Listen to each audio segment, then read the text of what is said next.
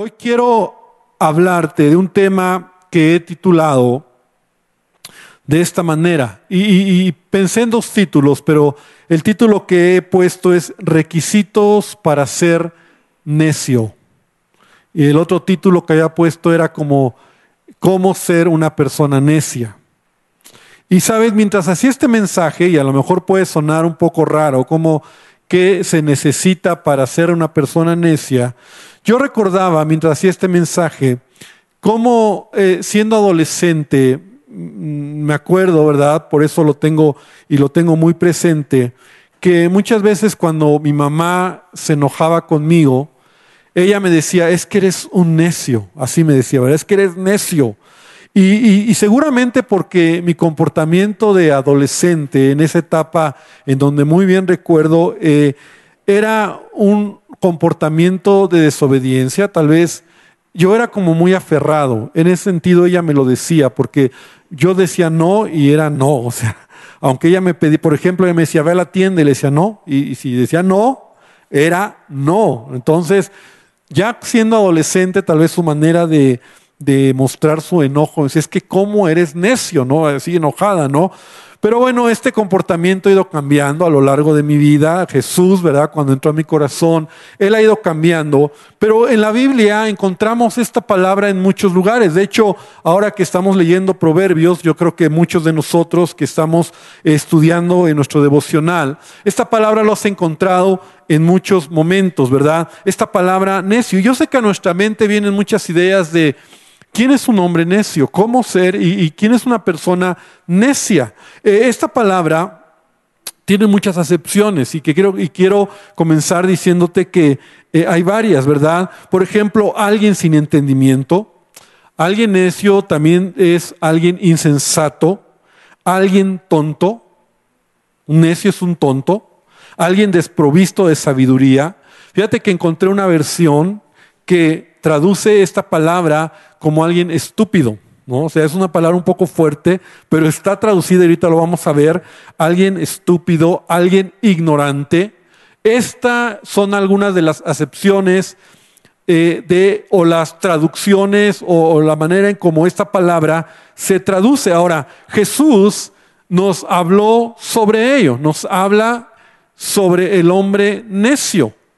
Entonces, yo quiero que vengamos a una parábola, una historia muy conocida, que está en el Evangelio de Lucas capítulo 12, versículo 16 al versículo 20. Lo voy a leer en la nueva traducción viviente, la, historia, la parábola, para poder entender un poco más, eh, eh, más claro esta historia, ¿verdad? Esta parábola. Lucas capítulo 12, versículo 16 al 20. Y dice, luego les contó una historia. Un hombre rico tenía un campo fértil que producía buenas cosechas. Se dijo a sí mismo, ¿qué debo hacer?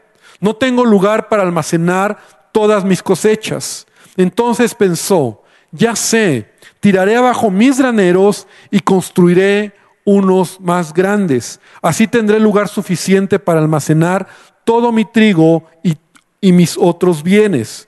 Luego me pondré cómodo y me diré a, mí mismo, me diré a mí mismo, amigo mío, tienes almacenado para muchos años, relájate, come y bebe y diviértete. Pero Dios le dijo, necio.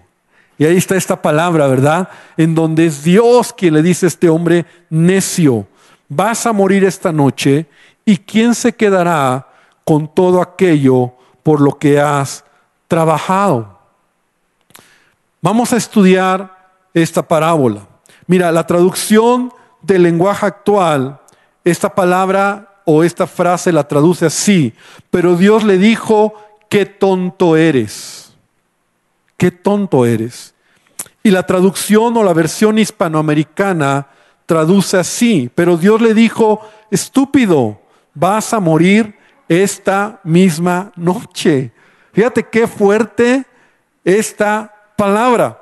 Ahora, hemos juzgado, y yo quiero que me sigas, porque a veces la, manera en que yo llevo las parábolas te rompe el esquema de cómo hemos, la hemos visto tradicionalmente. Hemos juzgado tal vez a este hombre muy rápidamente. Todos nos han enseñado que el hombre de esta parábola, ¿verdad? Es un egoísta, un avaro, rico, y por lo tanto, ¿verdad? Se va a ir al infierno por ser avaro, egoísta.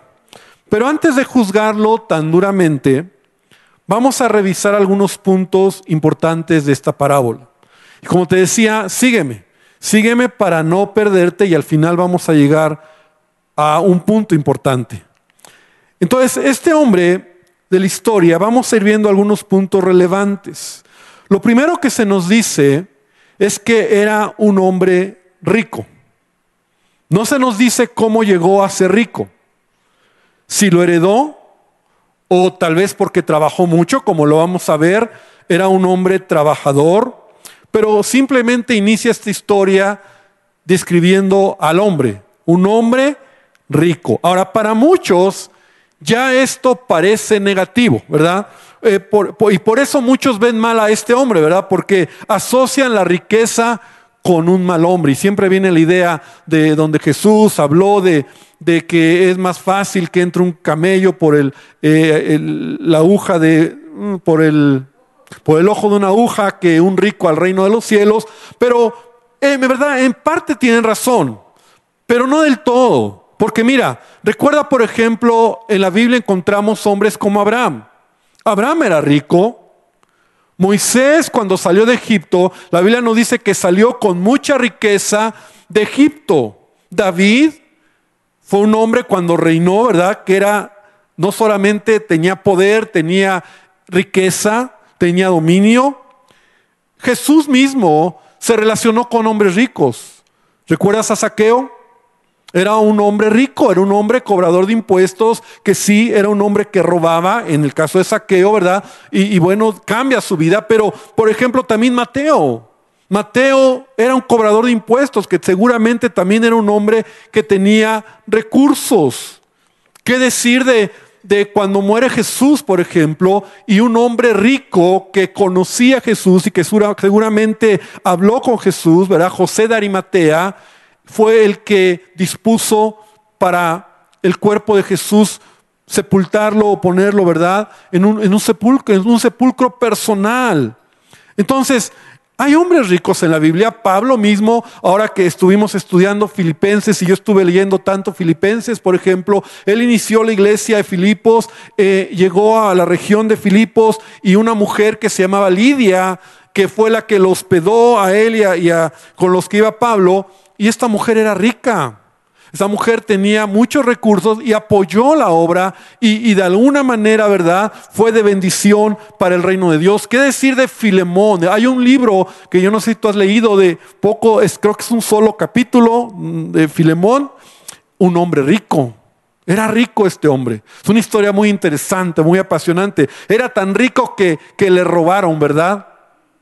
Pero mira, eh, el problema no es decir eres pobre o eres rico, el problema siempre estará en nuestro corazón.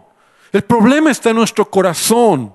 Y sí, yo estoy en desacuerdo con la teología de la prosperidad, ¿verdad? Pero también estoy en desacuerdo con la teología de de, la pobreza absoluta, ¿verdad? En donde todo, nada, y no, o sea, hay que tener equilibrio. Ahora, eh, este hombre simplemente Jesús lo está describiendo como un hombre rico. Ahora, ¿cómo era este hombre? Nos describe a qué se dedicaba. Dice la Biblia que tenía un campo fértil y producía buenas cosechas. Entonces aquí vamos viendo algo de él. Era un agricultor, un agricultor rico. Tenía campos de cosecha y se nos dice que este campo que tenía produjo buenas cosechas. En otras palabras, una cosecha abundante. Le cayó del cielo. Es algo que simplemente le pasó, o sea, fue bendecido. Es como que de repente tu vida empieza a cambiar y tu negocio empieza a prosperar. Como que firmas el contrato de tu vida, ¿no? Y, te empieza a ir bien. O en el, trabajo en donde estás, te aumentan de puesto, te, aumentan el sueldo, recibes un, gran, un bono, ¿no? O sea, algo que no esperabas, simplemente te llega. Y siendo francos, así es la vida. Hay gente que de repente le empieza a ir bien. O sea, yo he conocido a mucha gente, sobre todo en los negocios, ¿verdad? Que de repente son, ah, ellos fueron pobres, nacieron con pocos recursos, pero tienen su negocio de, de comida o de lo que quieras y de repente les va bien. Pues este hombre es un agricultor que tiene campos y dice la palabra o la historia que su cosecha produjo en abundancia. O sea, él no tiene una ganancia deshonesta. O sea, no está vendiendo droga, ¿verdad? No, no está haciendo algo con negocios ilícitos. O simplemente, mira, velo, le está yendo bien. O sea, él, él, él sembró y la cosecha fue tan abundante, fue tanta, que, que aún le está sobrando de todo lo que él anticipaba en su cosecha. Entonces yo quiero que vengas conmigo porque eh, vamos a ver cómo era este hombre. Y este hombre cuando, cuando se da cuenta de toda la cosecha que tiene, lo bien que le está yendo, él empieza un monólogo interno. Y ese monólogo interno me gusta porque no es un monólogo actuado, sino él, él o Jesús, ¿verdad? Nos, nos muestra a un hombre como abre su corazón, piensa él mismo. Y yo creo que esos monólogos internos donde nosotros a veces hablamos y pensamos sobre lo que vamos a hacer, planeando la vida, planeando las circunstancias que tenemos, pues somos muy honestos. Y en este monólogo de este hombre, él empieza a pensar qué va a hacer con tanta producción que tiene. No puede venderlo todo, porque en un comercio de menudeo como era Galilea, ¿verdad? En ese tiempo la gente donde había mucha pobreza y mucha gente compraba pues de menudeo, él no podía, era imposible vender todo. Y tampoco va a dejar que se desperdicie. O sea, vamos a ver que es un hombre rico, es un agricultor, pero vamos a ir un poco más. O sea, también él es alguien que empieza a pensar y dice, bueno, ¿qué hago con ello? Entonces, en las palabras de él, se dijo a sí mismo, ¿qué debo hacer? ¿Qué haces cuando te empieza a ir bien? Entonces dice, no tengo lugar para almacenar todas mis cosechas. Entonces pensó, ya sé, tiraré bajo mis graneros y construiré unos más grandes. Así tendré lugar suficiente para almacenar todo mi trigo y, mis otros bienes. Me empieza a gustar este tipo. Te voy a decir por qué. Porque yo veo como un, un, empresario que está planeando lo que debe de hacer con tanta producción. O sea, es lo que cualquier persona sensata haría. Sea, ¿qué vas a hacer? O sea, planear, empieza a planear qué va a hacer con tanta cosecha que tiene. No es insensato. Mira, yo sé que para aquí es para donde muchos dicen es que es egoísta porque él es mi, mi, mi, sí, vamos a ver, no me no te pierdas, por favor. Eh, pero para mí en este momento me suena alguien previsor. Ahora, el otro, el otro lado, ¿cuál sería el otro lado? Una persona que no le importa, que lo malgasta, que lo derrocha, que lo pierde. O sea, no, no, no, no, no en ese sentido. De hecho, la Biblia nos enseña a ser previsores. O sea, mira, por ejemplo, en Proverbios dice, en Proverbios 6:6 dice, tú, holgazán, aprende una lección de las hormigas, aprende de lo que hacen y hazte sabio. Se esfuerzan todo el verano juntando alimento para el invierno. La Biblia nos enseña a ser previsores. Y este hombre está planeando el futuro. Ahora, no está mal empezar en el futuro. Él, tiene tanto que él dice, bueno, los graneros que tengo ya no, ya no caben. Entonces, ¿qué tengo que hacer? Tengo que hacer graneros más grandes. Entonces voy a romper, voy a destruir, o voy a quitar los que tengo y voy a hacer unos más grandes para entonces guardar toda la cosecha que tengo y no perder lo que he recibido del cielo. Porque él no está haciendo nada malo, ya lo vimos. Entonces, este hombre está planeando de alguna manera para el futuro. Y antes de que me veas medio raro, yo te pregunto, ¿cuántos de nosotros, o tal vez tú hermano que ya estás grande, o jóvenes, no hemos pensado en planear en nuestro futuro? Y es más, yo te digo, eso habla de sabiduría. Asegurar tu vejez. O sea, mucha gente asegura su vejez ahorrando o con una pensión, ¿verdad? Trabajas para el presente, pero también para el futuro. Yo, yo, yo tengo muy presente a mi padre. Mi padre trabajó 40 años, más o menos, en Aeroméxico, y él ahora tiene su pensión.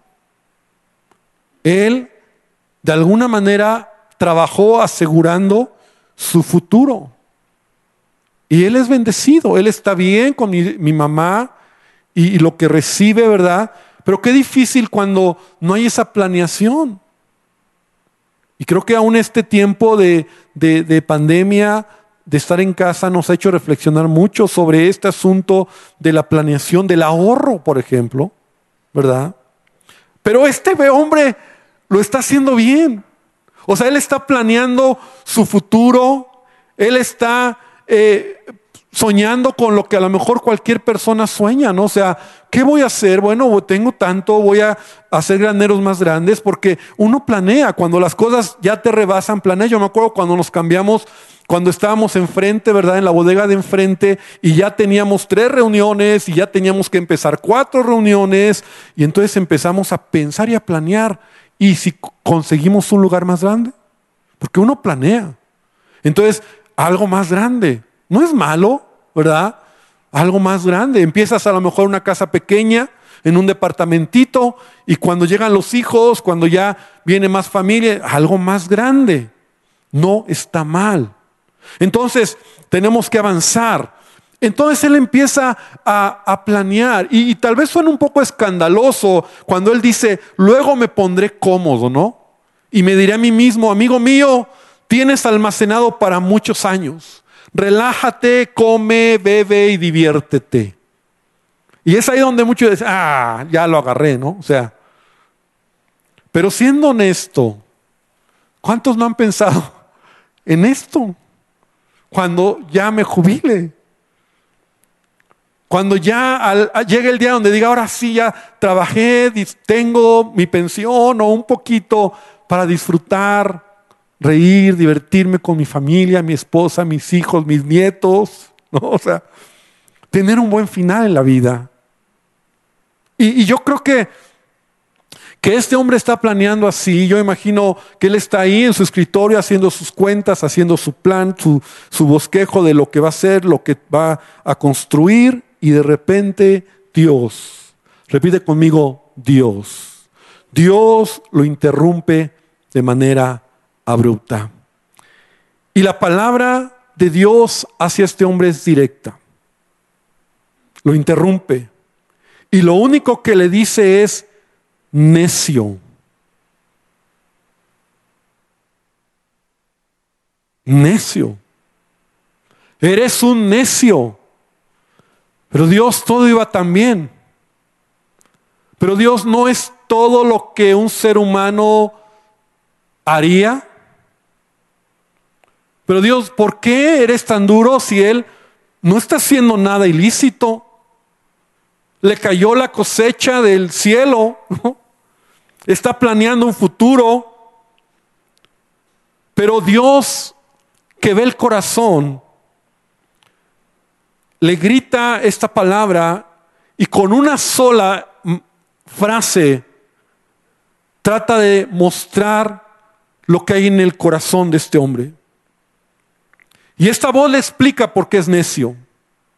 Porque lo primero es, Dios le habló y le dice, necio, vas a morir esta noche y quién se quedará con todo aquello por lo que has trabajado. Sígueme por favor. Porque esta parábola ahora, o esta historia ahora cambia. Y sin duda nos está hablando de la muerte. Nos está hablando de varias cosas. Pero lo primero que quiero puntualizar es, nos está hablando de la muerte, de la muerte. Vas a morir, le dice a este hombre, esta misma noche. Y hablar de la muerte es un tema que muchos evitamos hablar. Aún este hombre, porque planeó todo en vida, planeó para la vida, pero nunca pensó en la muerte.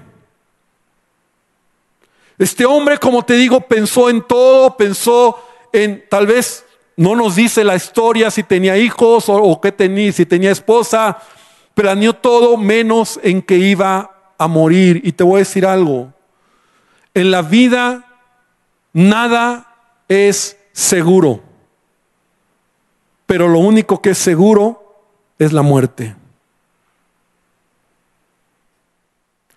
Y es algo que no nos gusta hablar.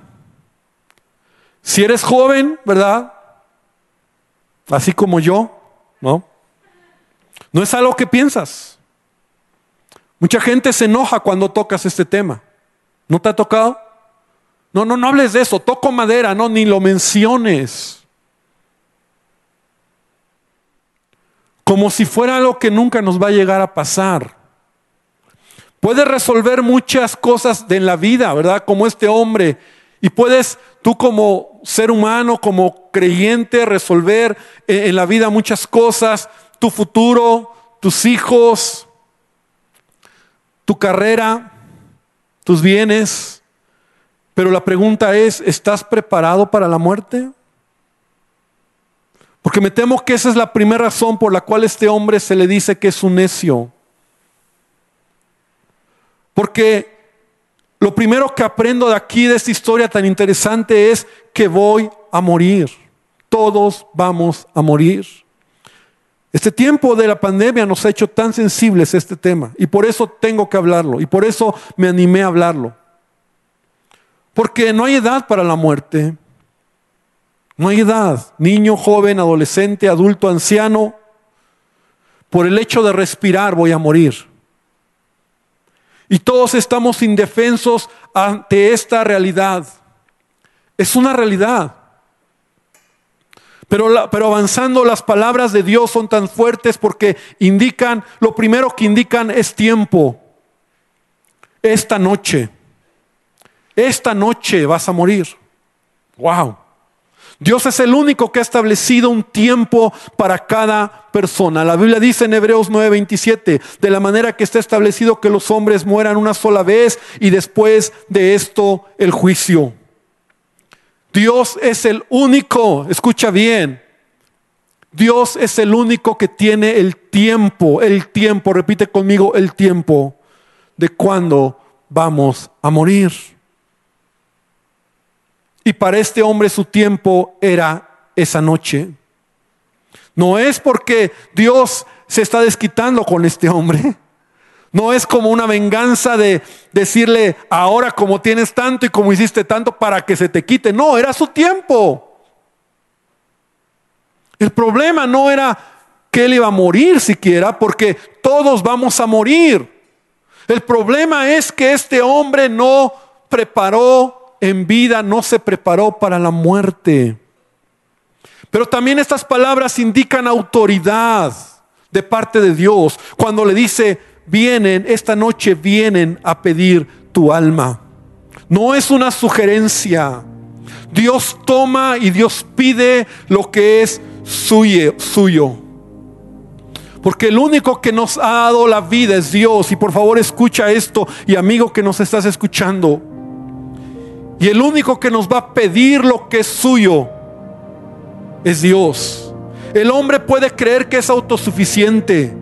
El hombre puede creer que es independiente. El hombre puede creer y gritar y vociferar que es libre.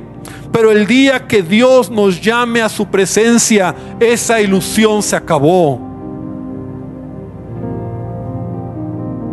Porque nos daremos cuenta que no somos dueños de nada. Sabes, la muerte te desnuda y te quita todo.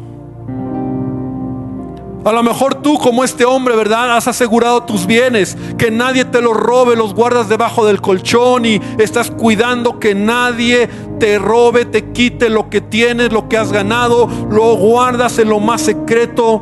Pero te voy a decir algo, cuando pases esa frontera de la muerte, la muerte te va a quitar todo. Y así lo dice Pablo, porque nada hemos traído a este mundo y sin duda nada podremos sacar. Es necio, en primer lugar, porque no está planeando para la vida, pero nunca está pensando en la muerte.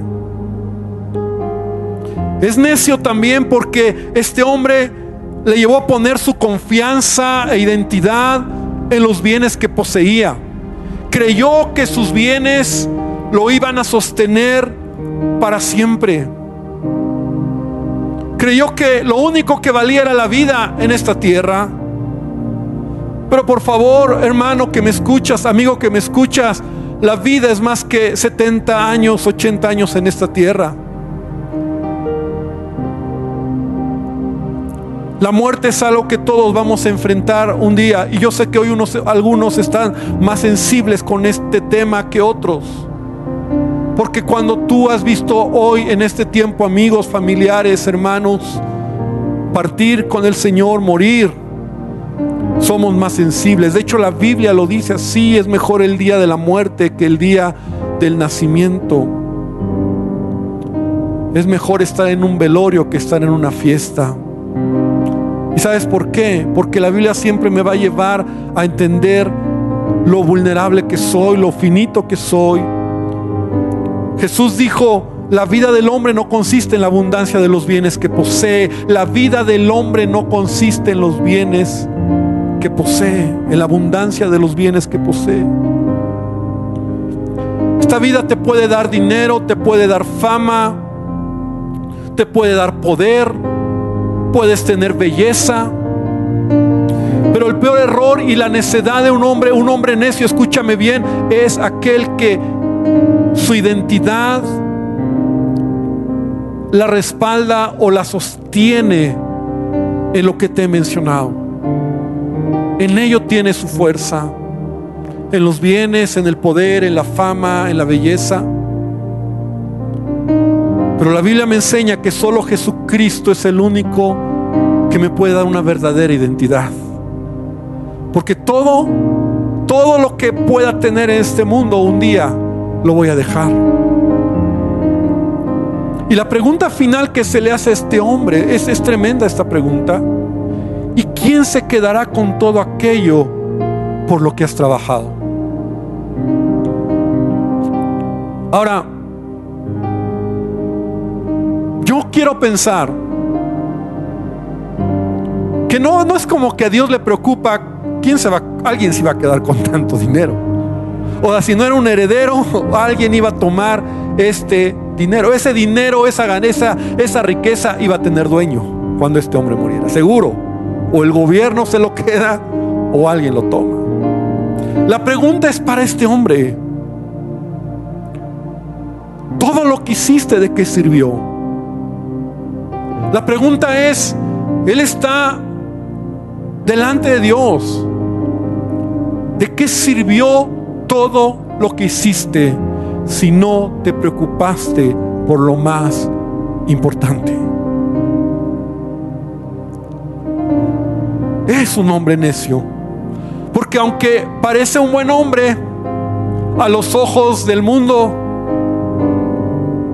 y de esta sociedad, para Dios es un hombre necio. Un hombre necio porque nunca pensó en la muerte. Nunca se preparó para la muerte. Y si hay una manera de prepararte para la muerte es creyendo en Jesucristo en esta vida como tu Señor y Salvador. Para tener vida eterna. Pero también es un hombre necio porque creyó que lo que tenía lo iba a sostener. Ahora es importante, y con esto quiero concluir, entender el contexto de esta parábola.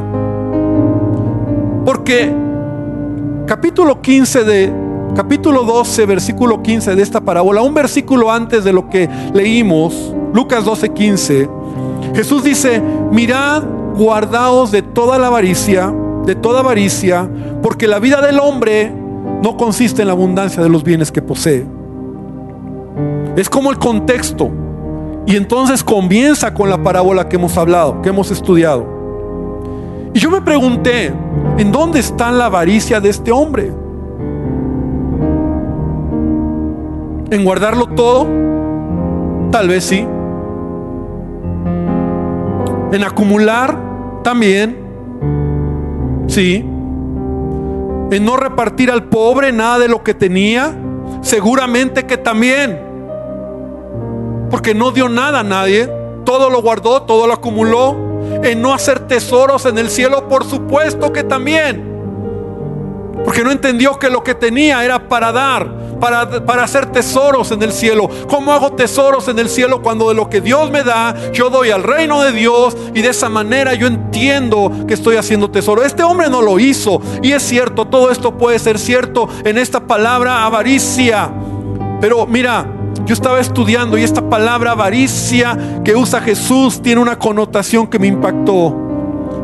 Alguien que es avaricioso es un defra muchas veces es un defraudador.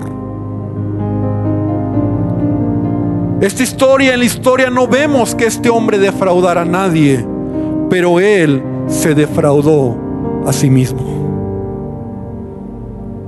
Se engañó él solo creyendo que podría vivir sin Dios. Él se defraudó. Hizo sus propios ídolos. Puso su confianza en sus bienes. Planeó un futuro exitoso, extraordinario. Y eso lo hizo necio. Este hombre fue un avaro. Sí por lo que no dio, sí por lo que no repartió, sí porque solo pensó en él, pero más porque él se defraudó a sí mismo. Esta enseñanza me hace pensar en dónde tengo mi confianza. ¿En dónde está mi confianza? Y es un buen momento para reflexionar sobre cómo estamos llevando nuestra vida. ¿Vale la pena todo lo que estoy haciendo si al final, cuando muera, no me voy a llevar nada? ¿Vale la pena invertir tanto en nada? O mejor me preparo. Me preparo para la muerte. Y mejor entiendo cuál es el propósito en esta tierra, en mi vida. Porque cuando yo soy un hijo de Dios que entiende esta enseñanza, entonces yo no quiero ser como este hombre, un necio. Y yo quiero esta, este domingo, este día, que podamos terminar reflexionando sobre nuestros valores, reflexionando sobre nuestra vida. Jesús dijo, ¿de qué sirve al hombre que gane todo el mundo, pero pierda su alma? Jesús ahora entiendo cuando Él dijo, no hagas tesoros en esta tierra, sino haz tesoros en el cielo. Ahora entiendo cuando Jesús me enseñó, no temas a los que matan el cuerpo, sino teme aquel que puede matar tu alma y enviar tu alma al infierno. Yo quiero invitarte a que cierres tus ojos. Y esta, este domingo le podamos decir a Jesús, Señor, perdóname y enséñame a tener los valores correctos de la vida. Corremos tan rápido y esta pandemia, este tiempo nos ha detenido y gracias Señor, porque nos hace frenarnos nos hace ser sensibles a la muerte. Nos hace ser sensibles al valor de la familia, al valor de mi esposa, de mi casa. Y realmente creo que estábamos muchos corriendo, queriendo atrapar una nube, atrapar el aire atrapar el viento. Y esa es la palabra que se usa cuando Salomón dice, todo en esta vida es vanidad, vanidad de vanidades. Y Señor, que podamos realmente sostenernos en ti. Tú eres el camino. Y amigo que nos estás viendo hoy, te digo, Jesús quiere darle sentido a tu vida. Jesús quiere cambiar tu vida. No importa cuánto hagas en esta vida, no importa cuánto logres en esta vida, no importa si es poco o mucho. Si no te has preparado para la muerte, eres un necio. Pero también, si crees que lo que tienes, lo que has logrado es todo, eres un necio. Gracias por tu palabra. Y yo te quiero invitar, hermano, también que hoy le digas a Jesús, hazme sabio y dame sabiduría. En el nombre de Jesús. Amén y amén.